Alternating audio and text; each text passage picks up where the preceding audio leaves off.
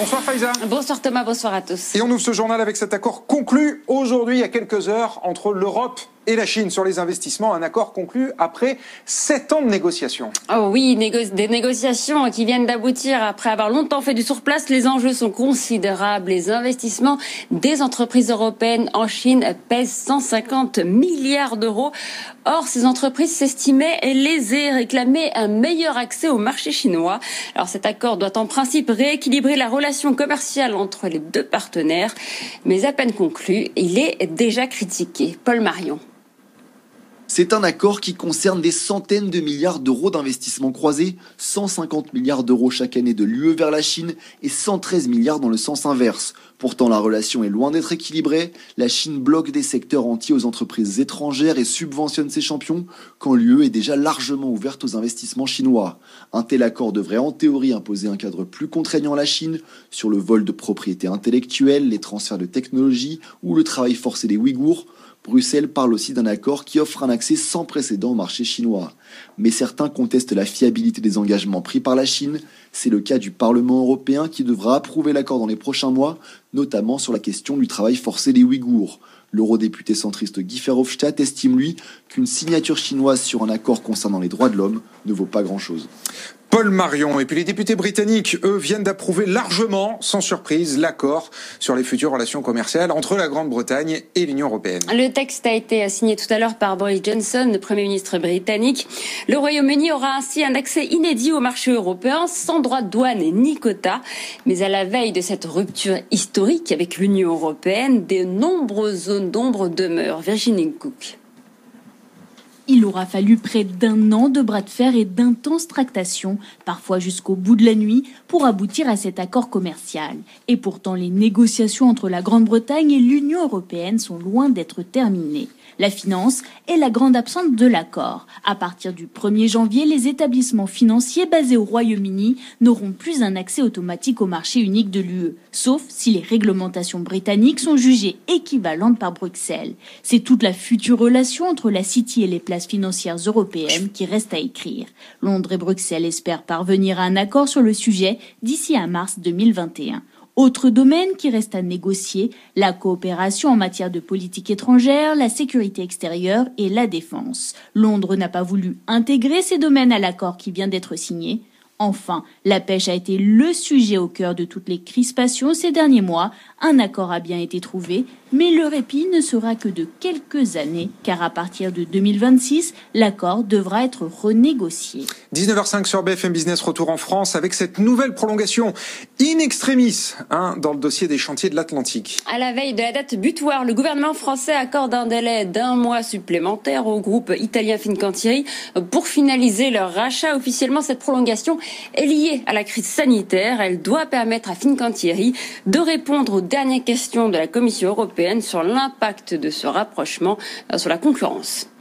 En janvier, les salariés vont revenir plus souvent au bureau, mais pas question pour autant d'abandonner le télétravail. Beaucoup d'accords se négocient dans les entreprises pour le pérenniser. Alors 2021 sera-t-elle l'année du télétravail? Écoutez la réponse du vice-président de la de l'ANDRH, l'Association nationale des DRH, Benoît Serre. On estime que depuis septembre, il y a à peu près 1000 euh, accords de télétravail qui ont été signés ou qui sont en cours de signature. Donc il y a un vrai mouvement euh, extrêmement euh, dynamique autour de cette idée-là. Et que tous ces accords, moi je ne les ai pas lus les 1000, mais j'en ai lu un bon paquet, je peux vous dire, il n'y en a aucun qui prévoit le télétravail 5 jours sur 5. Mmh. L'hybridation du travail, c'est vraiment la règle. Hein. C'est deux jours, deux jours et demi maximum. D'abord parce que les salariés ne veulent pas du 5 jours sur 5 jours. On l'a bien vu en octobre-novembre et de l'autre, c'est très mauvais pour les entreprises. Donc, effectivement, est-ce que 2021 sera cette année-là? Ça, je ne sais pas, parce que la crise sociale est devant nous. Euh, certes, il va y avoir des accords qui vont être passés. Petit à petit, on va modifier les organisations du travail. Est-ce qu'elles vont se modifier durablement? Euh, C'est pas tout, tout évident parce qu'il y a tout l'environnement économique qui est quand même très très mauvais pour un certain nombre d'entreprises. Benoît Serre, vice-président de l'ANDRH. Les actionnaires de Tiffany ont donné aujourd'hui leur feu vert au rachat du joaillier par LVMH.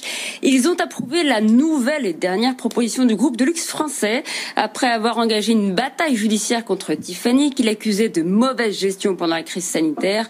LVMH avait révisé à la baisse son offre de rachat, la faisant passer de 135 à 131 dollars par action. Et le secteur du luxe brille toujours en bourse malgré la crise sanitaire avec le groupe Hermès qui surperforme ses concurrents. Le titre a progressé de 33% cette année. Il dépasse largement LVMH qui a quand même progressé de 23%. Quant à Kering, la maison mère de Gucci, le groupe fait figure d'exception avec une petite baisse de 1% sur l'année. Alors comment expliquer cette performance du luxe en cette période délicate? Réponse avec Nathan Cocampo.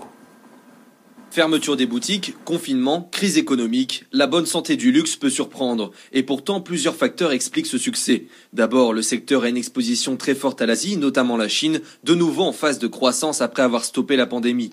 Plus 48% de dépenses cette année, soit 43,4 milliards d'euros selon l'Institut Bain Company.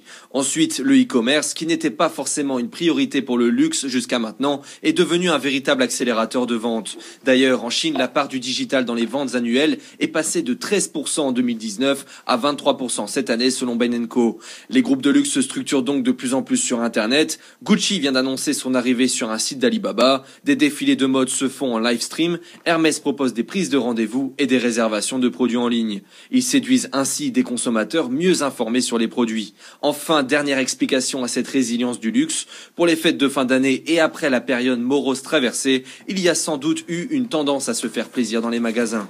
Et puis pour finir, Faiza, c'est une petite révolution fiscale là qui est en train de s'enclencher chez Facebook. Le groupe va rapatrier les activités de ses trois filiales irlandaises aux États-Unis. Le groupe met ainsi un terme à ce qu'on appelle le double irlandais, une stratégie fiscale qui lui permettait d'échapper à de nombreuses et très importantes taxes. Ainsi, Facebook n'a payé que 100 millions de dollars à l'Irlande pour ses impôts en 2018 pour 15 milliards de bénéfices. Cette décision intervient en plein de bras de fer avec le fisc américain. Il est presque 19h09, on part tout de suite sur les marchés. Clôture à la Bourse de Paris, le CAC 40 termine en léger repli, moins 0,2% à 5599 points. Et puis c'est déjà l'heure du bilan pour la Bourse de Tokyo qui sera fermée demain. Le Nikkei a gagné 16% cette année et termine 2020 à son plus haut niveau en 30 ans grâce notamment au plan de soutien massif du gouvernement japonais.